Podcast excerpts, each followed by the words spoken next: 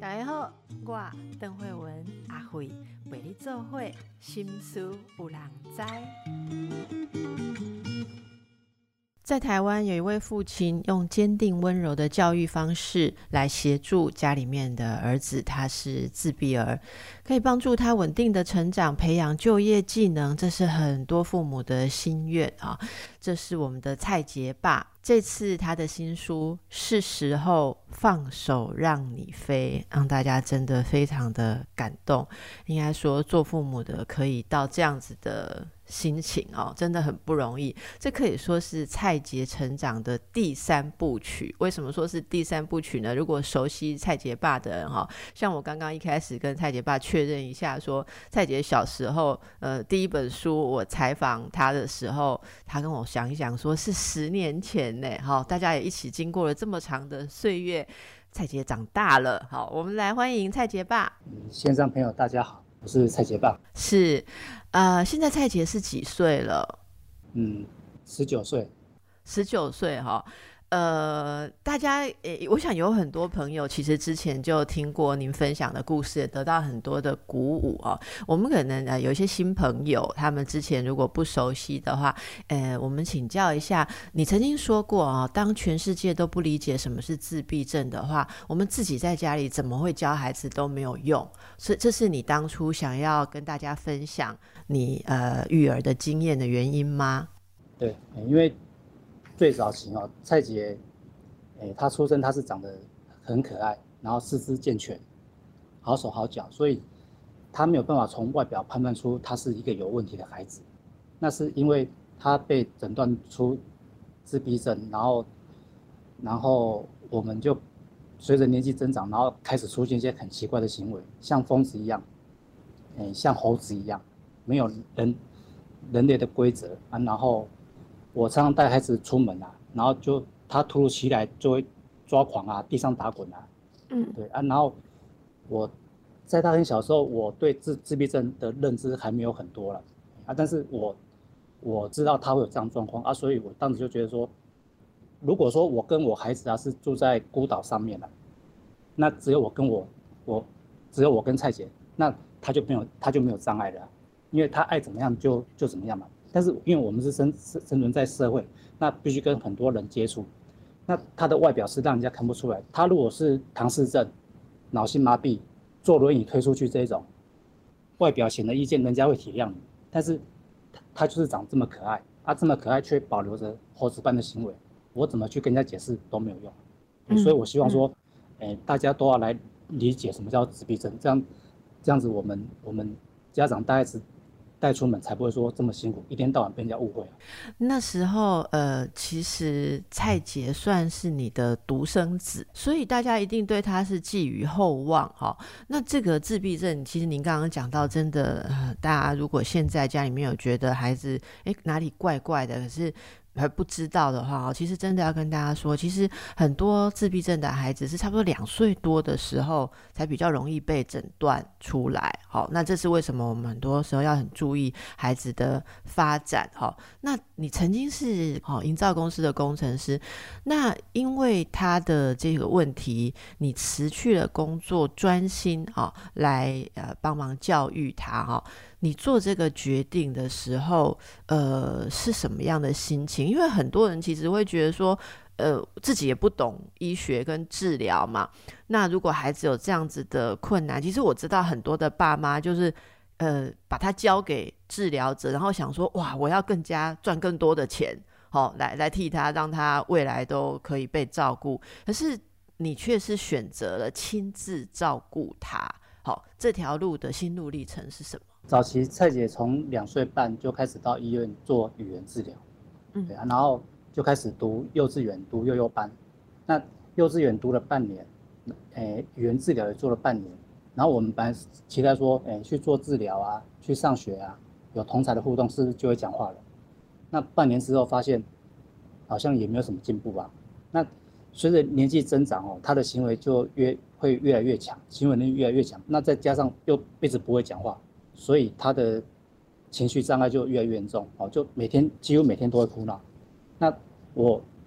在在当时的情况是我父母哦，我们是三代同堂，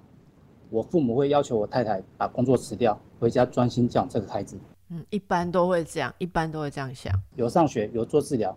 看不出任何成效啊，所以就会要求我太太。但是，诶，如果说我太太把工作辞掉啊，啊，就会面临到，因为我父母他们是很早就退休了，哦，整天二十四小时待在家里面，他们各是的个性是非常强势的。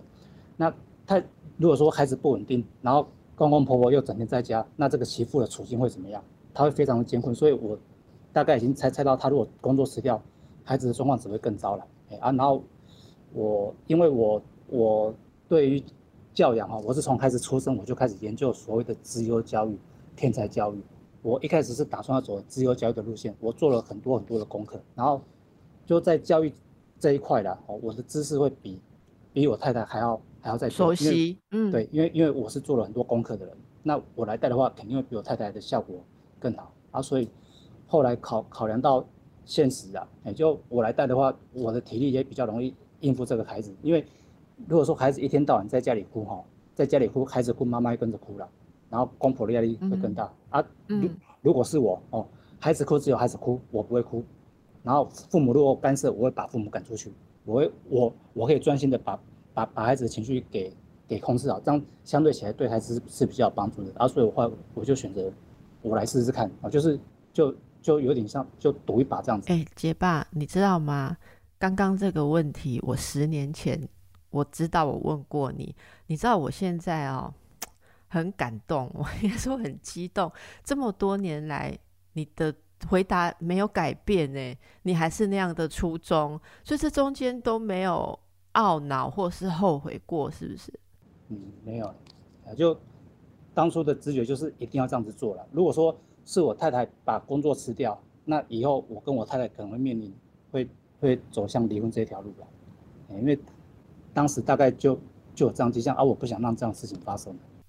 那那在这个过程当中，你变成开始主要在家里面嘛，哈。那后来就是这这些年来，你觉得跟太太是怎么样分工？然后或者说有如你所期待的，说呃，在这么艰困的状况下，可以维持好家庭的关系吗？好，那长辈呃有没有越来越熟悉？或者说你们你们家人彼此之间发展出什么样的了解？什么样的努力？诶，在刚开始我把工作辞掉，带孩子前面那那三年。那三年，其实我跟我父母还是常常会有对立的，会有冲突的。嗯，因为他们会看不下去，说我我带孩子出去溜直拍轮，然后回来就受伤啊，哦，因为膝盖常常会跌倒啊。然后带孩子去游泳池游泳，啊啊啊啊，回来会感冒啊。那长辈就说那个游泳池细菌那么多，哦，啊你带带带子去去游泳干嘛？就就是连我自己带哦，我我自己带我跟我自己父母啊，就常常都会有冲突。然后就是你想试着去沟通哦，去去讨论。想去突破什么，不太可能的，因为长辈哈，长辈没有可塑性的啦，能能够改变的一定是我们年轻的小孩子，是小孩子，小孩子的可塑性比较强。你要说我们观念去改变，黑黑龙不会，就是你越沟通哦，得感情会撸撸来撸败的啊。然后我后来就就就曾经有一次，就是也是为了孩子孩子的的状况不稳定，然后就跟父母大吵一架，然后吵就吵到后来哦。吵到后来，我就在在嗯，在我父亲面面前痛痛哭流涕，就就已经我我跟我自己父母关系为了这个孩子已经已经已经僵局到这样子。就那次吵过之后啊，哦，吵过之后我我知道长辈无法改变的，所以我后来啊，只要再有冲突哦，我带孩子训练什么受伤什么，然后被人家指指点点，然后让孩子哭那么久，我都一句话不讲，我就默默的做，然后就。我就一直在等待，我是在等待，说我希望我把孩子训练出来。哦，当我把蔡姐训练到她可以游泳，一岁多开始去带她去游泳池游，游到四岁半，三年的时间，她可以在深水池，脚底踩不到地板，脚底踩不到地深水池这样子游一趟，用抬头蛙的方式，不用换气游一趟，四岁半她就做到这样能力，我把它拍摄成影片，然后回去播放给给给爸爸妈妈看。他们看到就不可思议啊，哦，他们才知道说哦，原来我为什么要这么辛苦训练蔡姐，哦啊，然后他们就从这件事情有看到希望，那对对我的责骂就比较不会说阻止我说再去带孩子去游泳，哦，然后然后后来五岁哦，我训练他溜直拍轮，哦，四岁训练训练到五岁，他可以溜，诶，直拍轮可以溜 S 脚锥，然后，诶，蛇形，哦，然后姿势非常优美，拍摄下来给父母看，哦，他们，哦，他们看到又又，他们又吓了一跳，哦，他们才知道说，哦，这个孩子他是可以训练的，所以我走的方向有进步，他们是看得见，啊，嗯，之后对于我的一些教教育的方式啊，然后批评就会慢慢慢慢降低，啊，我们，嗯嗯。我们三代同长，就我跟长辈的冲突才慢慢慢慢的降低。那随着他他的进步，好啊，然后他们本来是会阻止的啦，然后后来就会反反的转向变成支持。那这是要经过很多年的努力，是我们用行动去做出来。哦，不是用沟通的，是用行动做出来去换到长辈的肯定。啊啊，太太在这个过程中的角色是什么？我刚刚虽然公公真的是你真的是一个很体贴太太的先生，对不对？哈，诶，你你都要讲诶吼，咱真济自闭症的家长分享的是安内哈，就是有母亲。待在家里带，然后跟公婆啊，公婆就会觉得很多很多的责难，最后妈妈崩溃的真的很多。你预先就想到这一点啊，在这个过程中，像你带蔡姐做什么做什么啊，受伤啊啊阿公阿妈妈吼啊，林太太被攻杀，林太太是徛你这边嘛，啊，喜爱哈，她是站在你这一边的。嗯，我我太太的工作是是绘图员，哦，她早期是在工地是做做绘图员，然后后来。就是做做久之后，然后就公司有栽培，然后后来他变成工地主任，哦，他他是在营在营造业建筑的当工地主任，好啊，然后其实他工作也很忙所以他回到家，哦，他回到家常常是三更半夜，哦，他跟跟蔡杰相处的时间其实并并没有那么长，没有很多，哎，因为他他他他那几年哦，他那几年就因为爱爬工地啦。迄工地系，迄拢是注意做帮务的，把梯啊，做土资源，伊逐工拢爱去处理这，嘿啊，然后就就他他自己压力很大。事事实上，大家看得出来，我说，诶，我们就是蔡杰爸，因为训练蔡杰，啊，所以有蔡杰爸在网络上哦这样的的名称。其实背后是因为有我太太的支撑。如果说我太太她没有好好工作，哦，她没有好好赚钱，她倒了，她倒了，全家人都倒了。因为我们家哦，我们一家五口。就靠我太太一个人在赚钱，所以他他为什么他可以从一个绘图员，然后慢慢做成，他可以他他可以管理几亿的工地哦，几亿几亿的工地。哎，啊，你先我我买个女性的工地主任。查波人，嘿啊嘿啊，对对啊，这种行业营造业营造业年轻的女性很容易受到性骚扰，嗯，所以我太太承受的苦不会比我少，嗯，对啊啊，所以。基本上，我太太她如果说在工地碰到有什么样的问题啊，她她回家她会跟我抱怨。那我能吸收，我就尽量吸收。然后我，然后我可以教她，那就用我之前的经验来教她。然后她后来，她就几年几年的磨练，其实她工地上的专业已经已经超越我很多了啦。哎呀啊，然后我们亲子间就就就我尽量家里的事情，我也不要去烦我太太，因为我太太压力实际上是是比我还要大。对啊，然后就就。就有什么样的状况，就是我可以全权处理，我就先处理。那我太太基本上就是，她会默默的守护着我们。那她是假日的时候啦，假日有放假哦，一个礼拜才休假一天而已。那休假天她就会陪我跟蔡杰，然后去运动啊，直排轮啊，哦，独轮车，然后她就在旁边，然后就帮我们拍摄。哎，所以我常常去演讲，有很多影片呐，背后的拍摄人就是杰妈，哎，就是妈妈，她会默默守护，然后就是她，她也是会看到。还是心那个受伤会心疼的，但是他基本上他他不会跟我有任任何争执，他不像长辈这样子，长辈不高兴就直接讲了。而我太太她是嗯，她是非常了不起的女性，她就算不高兴，她也不会直接讲，她就慢慢守护着你，对，然后直到你成功这样子。嗯，你们两个都好了不起，真的就是那样子的。合作，然后两个人默默的，然后各自把自己的辛苦担起来。蔡姐也很了不起哈，就是她要接受这么多那个，嗯，大大人对她其实是期待，也不放弃，哦，希望她能够这个做过来。那呃，我们等一下来请教很多蔡姐她自己在成长上，透过你们的协助，她怎么去克服一些障碍。不过在这之前，我想要先问一下，像您刚刚谈的哦。啊！你吸收这样子吼，呃，长辈的啦，哈啊，你要忍啊。当然带这个孩子，我们想蔡姐小的时候，也很多时候她挫折学习会有情绪嘛。我猜想，阿罗太太这工地的辛苦委屈，还是需要老公的安慰跟支持啊。你说你通通都把它这个吸收起来哈，你是怎么调整你自己的情绪？早期啦，就因为我是身份是全职爸爸，哦，然后就是会带孩子出去参加很多身心障碍相关的团体啊。那碰到的大部分都是全职妈妈，那其实我一个爸爸身份跟那些，其实男性跟女性聊的话题哦还是不太一样，所以，所以我就是我总是会觉得我我同样都是身心障碍家庭，但是我总是跟大家格格不入，嗯，哎，因为因为妈妈妈妈他们可以说哦碰到委屈啊不高兴啊，然后就当场就算放声大哭啊，然后互相诉苦啊，妈妈可以这样子的，但是我们当当爸爸不能这样子做啊，哎就就在在在外面怎么可以这样说？所以我们。大部分时间就是我们必须自己哦躲躲在棉被里面哭了，哦，那我你也会躲在棉被里面哭哦？嗯，对啊，哎，就因为因为我因为我太太她其实她她也很忙，哎啊，然后她的压力其实不会不会不会比我小，所以我不想大部分的时候我不想增加太太太太多的负担，哎，所以我会我会自我调试的，对，然后自己躲在棉被哭，然后然后之后我会慢慢透过其他的抒发管道，我会透过写作。哎就是我会把它写下来，哎啊，刚开始写写是会写一些愤怒的啦，哦，三字经呐，哦，侧干的标，一些愤怒 愤怒的字眼，然后全部全部写写出来，发泄出来。对对，很很就因为因为没有因为没有没有对象可以讲啊。是那个姐妹，我们我们让大家感受一下哈，诶，休息一下，等一下之后我们再回来请教是什么时候会让你这样？好，我们继续来请教蔡杰爸哦，那。呃，你也有过在棉被里面哭，然后这利用臭干那条哦，就是把那个情绪写出来、发泄出来哦。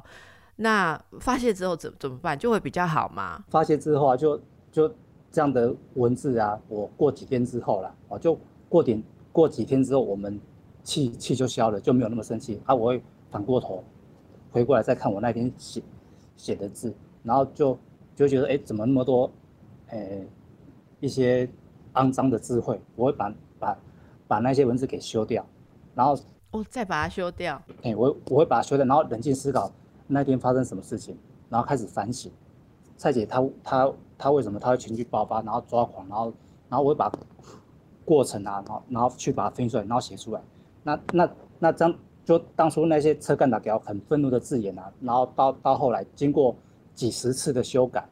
好几十次哦，哦，就就我我会我会经过几十次，一天一天的看，然后然后一次修改。所以当初我用来宣泄情绪的那篇文章，到最后会变被我修成变成一篇有有意义、有有正向的信件。就我把当当初发生的冲突啊，然后被人家指指点点啊，愤怒啊，就把它转换过来变成时间有用的。然后这样的信件，这样的信件我会把它印出来。然后交给他的老师，这就是我跟亲子信件。信件的意思是他有一个诉说的对象，是不是信件？嗯，对，就是我要告诉全世界所有每一个人，什么叫自闭症。对，所以你写的方式好像在对世界写信这样子。对，就就就我我从我从开始三岁就一开始就讲，我要让全世界所有每个人都知道什么叫什么叫自闭症。那我我要有对象，所以我写的对象都是对对对于大家，对于大家，但是对大家我要散发出来，总要有个对象嘛啊！就刚开始就我能接触到的人就是蔡姐的老师，哎，就蔡就蔡姐的，只要是蔡姐，蔡姐会经过很多老师啊，幼幼班、小班、中班、大班、小学，每就不同的老师都一定会收到我相关的，我只要碰到什么事情啊，哎，然后我就会就就不好的，我都会记录下来，哎，就我我对于记录啊，我是非常的勤奋。哎，好的不好的都写下来，然后最后那些不好的，我会把它删掉、剔除，然后转化变成是好的，然后再把这样的信件交给老师，他就一次一次的累积啊，长达十几年啊，所以最后才有办法出书啊，书书就是这样子来的。原来是这样子的过程哦，这个真的是一个你你不是留下那个最愤怒的那个东西来作为自己委屈的记录，而是从这里一字一次的把它修正这样子。我们。总是会有低潮，会有会有郁闷的阶段啊！但是这个阶段我们会告诉自己不能太久，可以有，但是不能太久。我们还是要重新站起来，然后把它转成成为正面正面的力量，就为了孩子啦，啊，为了孩子，我们一定要先坚强，对，然后做出一些对对社会有意义的事情。其实很多人哦，在你前面出书刚开始，蔡姐比较小的时候，也从你这边得到很多的鼓励跟勇气，然后相信说是可以做的。但是我们知道啊，孩子长大，等于说蔡姐现在就是一位青少年。哦，两龙公哦，诶，虽然你可能已经把一些基础打好了。但是伊爸妈多还有个其的意见，好，那他的力量也变大了，他自主性也变强的。所以如果他仍然有一些呃自闭症的一些特质或是一些困难，有可能在教育他的时候会遇到新的障碍。请教一下蔡杰，在慢慢长大变成一个大男孩的过程当中，有没有什么让你觉得呃跟跟小时候比起来更难教导，或者说更难帮忙的挑战？他现在长大之后有面临到。青春期，青春期的问题啊，嗯，哦，然后会那个脾那个脾气啊，会比较会比小小孩还大。他他在很小的时候他爆发，因为个子还很小嘛，力力气也比较小，所以我处理起来比较方便。对，他他长大之后，就你帮帮三岁的小朋友包尿布，跟帮十五岁的孩子包尿布工程是不一样的啦。哎啊，嗯，然后就就就他他。爆冲起来的威力啊，力量是是是更大的，然后是会吓到别人。你要像像我，哎，我的新书第三本书里面，我里面就有提到一篇，他他在网球场打网球啊，把那个球拍打断了，就网球拍被被他敲断，啊，就是他他就是之前有一些积恨，哦，然后不高兴的事情，但是爸爸在的时候，他不敢在爸爸面前发作出来，面前，对，他是等爸爸离开。等爸爸离开，然后他在别人面前发作出来，然后别人就会被他这样的行为给吓到，他就打网球打打好好的，然后又突然拿网球拍去电线杆在旁边用力这样子去去去挥，然后把它把它把它敲断。对，啊，那跟跟他打网球的姐姐就就就会被他吓吓到。对，因为莫名其妙嘛，他们比较伤脑筋的是这样子，因为他们发作的事情哦。有时候哈，不是说是当下跟你有关系的，那个有很多时候是他突然脑袋想到，他现在已经十九岁了，他可能想到八岁的事情。哦，所以伊内底有伊内底有一个肾功有一个连接的方式，一个刺激来，伊可能引起的是是过去的一个一个什么，一都爆炸呢？啊，一般人可能比较难了解。我们一般人的互动是因为当下，我们不会说那么久的事情再突然这样跑吧，但他们。脑袋就是我长期相处下来，我发现他的脑袋是非常错综复杂。他可能自己也不想这样子，但是他就是没有办法去控制。他就是突然那些不好的画面就突然突然突然突然爆出来，然后突然想到什么，那那我怎么会知道他什么时间会发生什么事情？哎呀啊，这个是是我们一辈子都要面对的事。我们身为自闭的这样一辈子都要面面对的事情那那你你刚刚说爸爸在的时候，他。他不会在爸爸面前做这个动作，等你离开他才去敲。我好奇的是说，你怎么你现在是怎么能够还有这样子的爸爸的？怎么还有这样子的的？应该说力量啦，哈。因为金泽公告诫你会一在不在插绿爸爸，一个网球拍对着爸爸给你敲断也是有啊。为什么你他还会？是，这是长，当然是长期培养了哦。可是你可不可以告诉我们其他的家长说，你是怎么做？重点在哪里？为什么现在你在的时候还可以怎么讲，还镇得住这个场子？哈，他他还会就是 follow 你这样。我的做法会会，我会让做到让让孩子会知道说，爸爸的能力是比你更强的。好，你你是孙悟空，但是爸爸是如来佛。但是我就是问伊讲，你即马变十九岁这大汉啊咧，你个有法度如来佛啊？你是偌大？你到底手指头是怎么生的？诶，我举个例子好了，啊，他他十八岁的时候了，啊，就就去年他他有一次他就是在车上跟我打完网球回来，然后我回在车上我练他几句了，我就啊然后练他就不高兴，然后不高兴什么？可可记不记得？嗯，就会例如说念他什么打球不够认真啊，然后没有很认没有很认真的跑啊，对啊，啊就就就就一些很很琐碎的事情啊。那嗯，其实这些事情哦，平常都会念的，平常都会念。哎啊，然后他就那天他就在车上，他也他也不跟你怎么样，他是下车之后，哦，他下车之后他就硬摔车门，硬摔了三下，这样，，bang bang，那那个声音是非常大，那个吵到那个旁边的邻的邻居都听得见的。因为十八岁的年纪，他是尽全力去把摔门，摔到我那个车门快快掉，然后我就我就当场就吓了一跳啊！哎呀，因为因为他个子已经比我高了啦。然后我，然后我后来我还是很冷静，然后已经到家了哦，我就把他叫，我说你上车，上车，我就叫他上车。然后后来我就把车子开，我们已经到家了，我我我就我我就不回家，我就把车子开离开。然后在车上我就问他，哦，你刚刚这个摔车门动作是破坏的，那你现在你要去警察局被警察关起来，还是你要去疗养院？爸爸已经控制不了你，你你长大了，爸爸拿你没有办法，爸爸没有办法控制你，要去警察局还是去疗养院？哦，那这个话蔡姐是听得懂的，对。然后我后来我车子啊。我车子是开到我们那边附近的荒郊野外，那那个时候已经晚上七点多了啦。啊，荒郊野外那边那边哦，那边是没有路灯的，暗迷蒙，然后我我我对孩子管教，我我是不会大吼大叫的，因为大吼大叫他会他会他会反击，他会你你怎么做他他他他就怎么对你。然后我后来就来到荒郊野外下车，然后我车子就开离开了。我就让孩子这样自己一个人去反省啊，那个地方附近有野狗，然后我是经过五分钟我才开回来。你那时候心一定很痛，因为因为蔡姐蔡姐她很久没有这样子了，她她不敢在爸爸面前这样。面前，嗯，因为我想你跟他长期的关系，其实你对他是怎么样，他通通都感受在心里，所以他也知道说。你是他最后的承接者，而是在他控制不住自己，或者说有这些冲动的时候，他还是会从你的反应去告诉自己对错，或者说遵循应该要怎么做。然后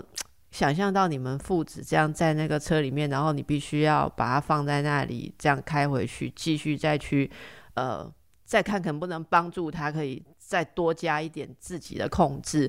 哦我觉得那个过程真的是很不容易，我真的听过很多父母这样子的心情。我不知道这是不是你把这次这本书命名为“是时候放手让你飞”，你是有感觉到说，慢慢的他其实就是一个成人了，你也必须要放手，因为他也要飞了，是是这个心情吗？哎呀，就他他慢慢长大，所以虽然虽然说他的程度、他的智商不够高，跟一般孩子还是有有很大差异，但是，诶，他。他自己想要独立，想要离开爸爸了，就一山不容二虎这样的 的情绪，对，是是有的哦。哎，虽然他，哎，他，哎，就现阶段青春期，就是我在带蔡姐比较比较麻烦，就是这个阶段，对啊，所以我会这个阶段就需要妈妈妈妈妈温柔的力量很重要，所以这个阶段我因为妈妈做工地主任已经做十几年了啊，所以她工作上也比较娴熟啊，所以她。下班之后比较有心力来处理蔡姐，就今天蔡姐跟跟爸爸哦，又出出去运动，或是被爸爸念啊，或是跟爸爸去演讲，讲的不好又会被爸会有压力啊，所以这个时候妈妈就会就会跟他跟孩子接触时间会会再多一点，然后就把它化解掉。那这个青春期，我们我们父我们我们当父母的会陪孩子度过。那我希望说青春期这个阶段度过之后，我们可以可以可以可以好好稳定的过啊，就。就他他会有想要独立的，不然他不会有他不敢在，他从他不敢在爸爸面前做出这样子，哎呀就，啊就就我要直接挑战你，哎从小到大他从来不敢他不敢这样子，对啊，但十十八岁那次之后，我我就大概知道了，他即即使是蔡姐，或者说即便是有比较有。呃，困难的孩子，他也是需要完成他人生的独立性哦。其实他本来比较依赖爸爸，但是如果我我觉得你这样说，可能你也了解到说他，你说一山不容 二虎哦。我不知道你是不是虎啦，虎爸哦，但是听起来是非常慈爱，但是他也需要证明，好证明说他他必须要靠自己。所以我我跟大家说一下，其实这个蔡杰爸啊，为什么从小要这样子？这么样子用心的去栽培他，就是为了我想等这一天，蔡姐可以独立哈。因为放手要要孩子能飞才能放手，然后可是你看看蔡姐真的很不容易，她高中三年哦，她完成了很多的事情哎，她也去加油站打工。拿到了人生第一张技术证照，而且是丙级烘焙证照。到面包店当过学徒，他还考了机车驾照，甚至学校带领下，他也出国比赛好多次。刚刚讲说打网球哦，还不是随便的，不是现在爸爸嘞，他是拿到了国际哦特奥网球比赛的金牌呢。那去年还领了总统教育奖。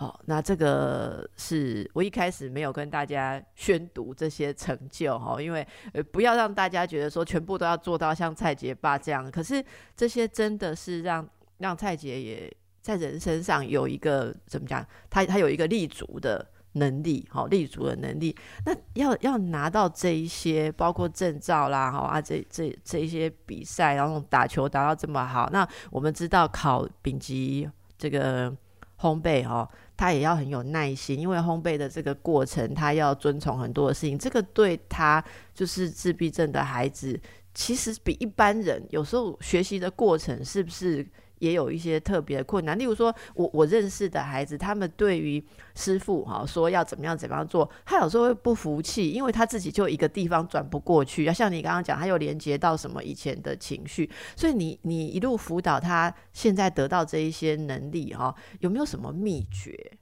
除了一直给他推，一直叫一你一点爱做稿，你应该做稿，你有没有什么技巧是引导他完成的技巧？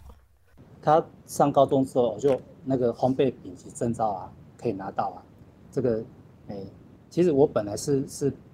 没有没有什么期待的啦，因为蔡姐她从从小小学六年，国中三年，她永远都是全班最后一名，她的她的考试成绩普通班嘛，对，她的考试成绩都是二三十分哦，所以你可以想象，就二三十分，我们用我们眼睛闭起来用猜的也是大概这个分数，她因为她有智能障碍的问题，所以她在学上她是她她是没有记忆能力的啦。啊，所以当初学校哦说要考丙级烘焙，那我们是抱着姑且一次的心情。我我们一开始是是没有想说他他会考上，因为他的学成绩我我已经看得很开了嘛。不，我我如果说学业成绩没有看得很开哈，我我当初就不会让他去念特殊学校的了。哎，他就是看很开，然后然后是是是是后来哈，然后就学校就因为主要是他们老师，他的职业老师对是做烘焙的。然后，然后他对这这块很重视，然后他就常常，就常常会拿考卷回来啊，哎呀，就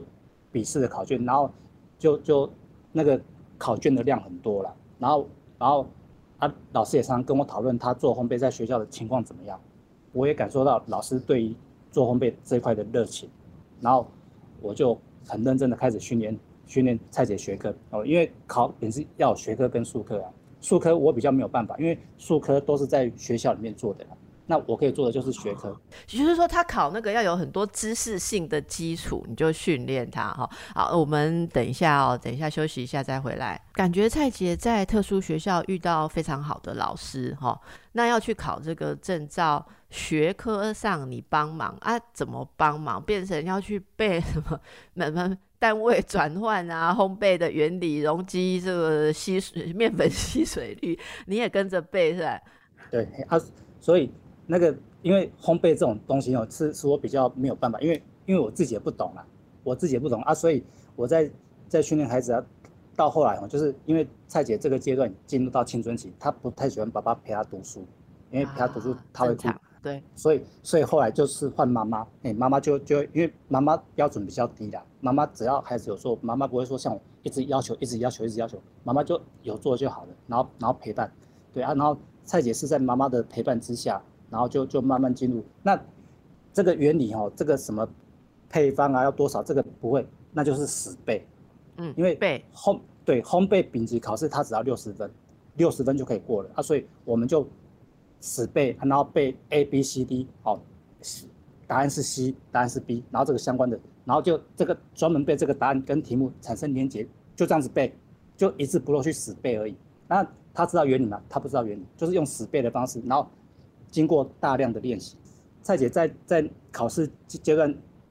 那一个时期啊，我就什么运动什么，因为平常我们都做运动，然后晚上他也会去上一些网球课程，那全部都停掉。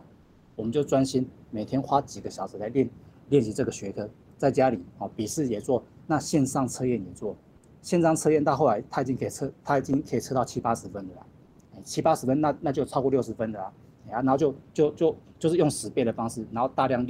大量练习，然后他是后来这样笔试，他考了好像六十八分，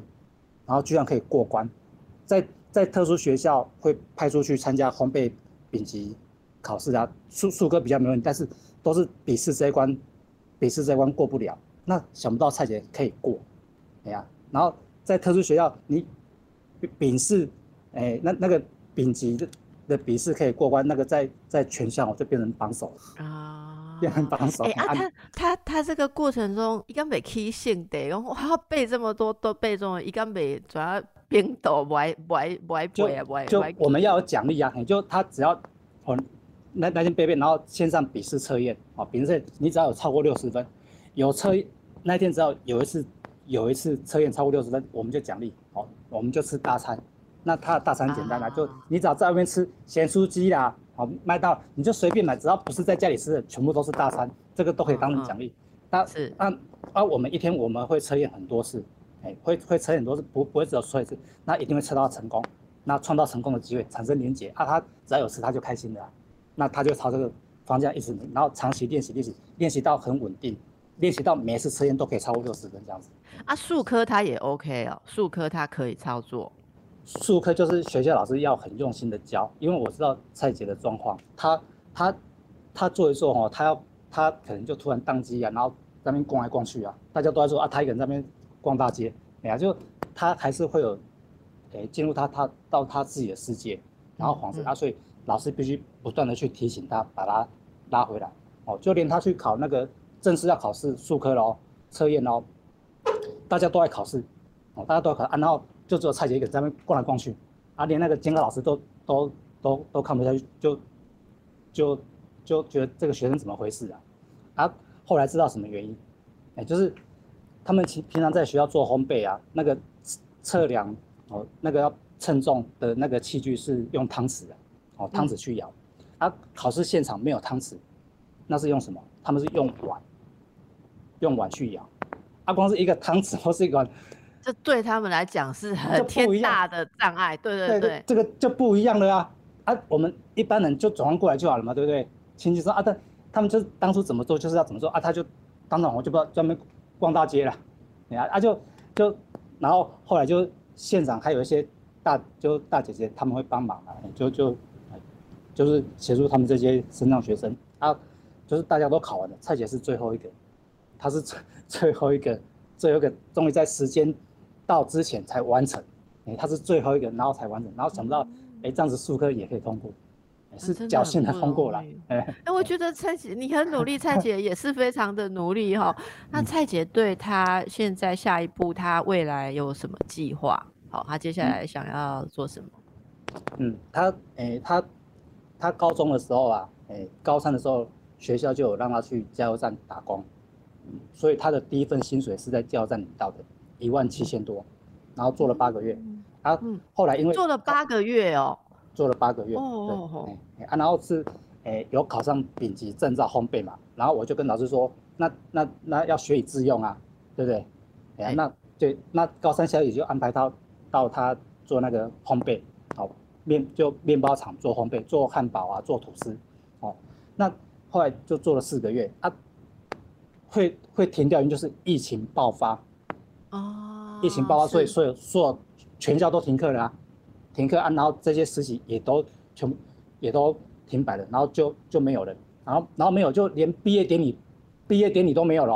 哦，就什么都没有，然后然后就就这样子停了停了两三个月了，哦，就两三个月就没有啊，然后后来学校他们就安排蔡姐诶毕业之后的工作哦，这个时候蔡姐就毕业了，那毕业之后诶就安排到。诶，到他小学的母校去做工友，做工友，诶啊，然后就就清诶扫地呀、搬运的工作，然后做了一年，诶，然后就做到做到今年的嗯六月底，那因为他是算是约聘的啦，一年一年到期了，好，一年到期了，然后学校有在帮他找新的工作，那也是相关清洁打扫工作，但是我的书，我的这第三本新书在八月份上市，好，八月份上市，那。蔡姐在过去这一年呢，她这一年她跟我一起出去演讲，哦，也讲了大概二三十场，所以他有演讲相关的经验。哦，他虽然讲的不好，但是他是可以讲哦，经过训练他是可以可以讲，他是讲给小朋友听，那反应都还不错。那我后来觉得说，他去做清洁打扫的工作，他是可以做了，但是任何人想要做哦，都可以做的比蔡姐都还好，闭着眼睛做都做的比他还好，因为他动作很慢啊，他做做他会宕机啊，跟跟一般人类的互动的关系也也也没有很好，所以他在工职场上他还是会受到人家的误会了。嗯啊，所以嗯，那那这种工作可以做，但是回到家我看不到孩子的笑容啊。对，我我从小到大训练他，就是很多运动，我就是希望可以看到孩子的笑容。哎啊，然后我后来就觉得，因为我这本书八月份上市，那演讲也二三四场的经验，那我们就来再来赌一把。哦，就清洁，就新的工作我们就就不去面试了，我们就专心来演讲。嗯，好，然后然后就现阶段我是讲给。诶，老师听讲给家长听，那蔡姐就负责学生场的讲给小小朋友听。哦，那他就就是从高中毕业到现在，他到这个礼拜了，演讲的次数已经到达五十二场，在十九岁的年纪，十九岁是有讲师费的。哦，那这这个也是一种工作嘛，对不对？这当然是一个工作，对。哎，就十九岁的年纪完成了五十二场，那未来哦，那他现在讲的。也也慢慢有有开始一些效果发发酵出来，在校园里面是那种感动力是比我更强的。我如果说去学校讲给小朋友听，大大人讲话小朋友听还是会有代沟，因为小朋友就是听说你就是在讲你怎么教我们嘛，对对 对，对不对？还是会他是去讲他自己的成长经验。蔡姐虽然十九岁，但是她的智商维持在小学小小学阶段，所以她跟小学生跟学生的频率是一致的啦。啊，他们的线会。更好沟通，对，所以她她在演讲常常会听到前面一些掌声啊、拍手啊、欢呼啊什么的，啊，就就小朋友都很天真呐，啊，就因为讲话频率他们会比较容易，所以他讲给学生场的效果比我还要大上很多倍。然后我后来我又看到新的曙光，他因为清洁打扫工作他没有竞争力，很容易被人家取代，但是演讲这份工作只有他一个人可以做，他不会被人家取代。对，所以我们未来就是要朝这个方向去努力。做他喜欢做的工作，然后有掌声，会有笑呃，每个地方都很感动，最感动的就是蔡姐爸说出说我做的一些事情是为了要看到孩子的笑容。好，我想不管大家的孩子需要大家什么样的帮助、辛苦哈，但是我们做这些事情的目标不要忘了，是为了要看到孩子的笑容。呃，谢谢。好，谢谢蔡杰爸跟我们的分享，然后谢谢你把自己的这个经历带来，要帮助这么多世界上所有的父母们。那我们也祝福蔡杰，好，未来这个成为我们这个更好的、更更多的这个演讲的需求，哈的的帮助者，然后带更多的人可以走出他自己的路。那大家如果有演讲的需求，哈，这个欢迎跟蔡杰爸联络，好不好？好，好，谢谢大家，祝福大家，拜拜。